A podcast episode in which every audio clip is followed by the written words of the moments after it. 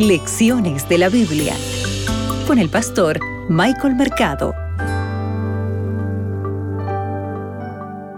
Amable oyente, un gusto una vez más en poder saludarte. Soy tu amigo el pastor Michael Mercado y bienvenido aquí a Lecciones de la Biblia. Para hoy, domingo 15 de mayo, el monte Moria. Abre tu Biblia que juntos escucharemos la voz de Dios. Hoy meditaremos en Génesis, el capítulo 22, el versículo 2. El texto bíblico dice lo siguiente.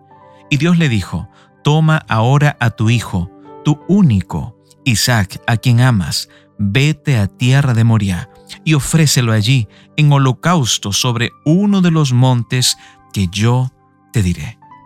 ¿Cuál es la indicación? Vete, ¿cierto? El primer versículo de Génesis 22, la introducción de la historia, nos dice que Dios está probando a Abraham. Dios lo llama por su nombre, que le dice Abraham. El patriarca responde inmediatamente con una expresión, y es interesante porque esta expresión, ¿verdad?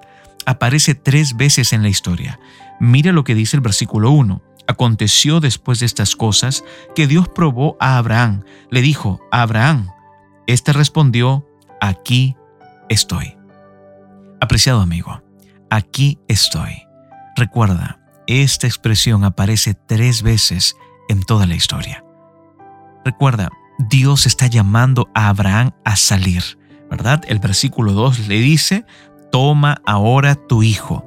¿Qué le dice? Toma ahora tu hijo. Es una invitación a salir. Aquí se está empleando la misma forma verbal del vete que se usó la primera vez que Abraham escuchó el llamado de Dios, ¿recuerdas? Cuando Abraham estaba en Ur de los Caldeos. Esto está en Génesis el capítulo 12. Amigo, estas son las únicas dos veces que se usa esta inusual expresión en la Biblia.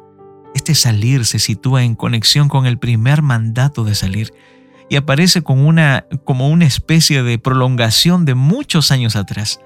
Pero lo importante es que ahora se le revela el destino del viaje, donde es la tierra de Moria. El nombre de Moria está cargado de un significado muy especial. Este es el lugar donde Salomón construirá el templo. Recuerda, apreciado amigo, el llamado que Dios le hace a Abraham de ir debe de comprenderse con la salvación de la humanidad. Esto es una señal del servicio sacrificial. ¿Qué es lo que Dios te está pidiendo ahora? A Abraham le pidió algo específico, que salga, que vaya, que sacrifique a su hijo. ¿Sabes lo que Dios le estaba pidiendo? Dios le estaba pidiendo que tenga fe, que tenga confianza. Y eso es lo que Dios te pide hoy día.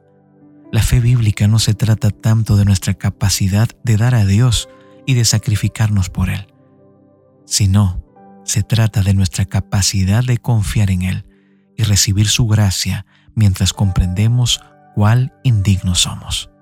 Que Dios pueda acompañarte. Acabas de escuchar Lecciones de la Biblia con el pastor Michael Mercado.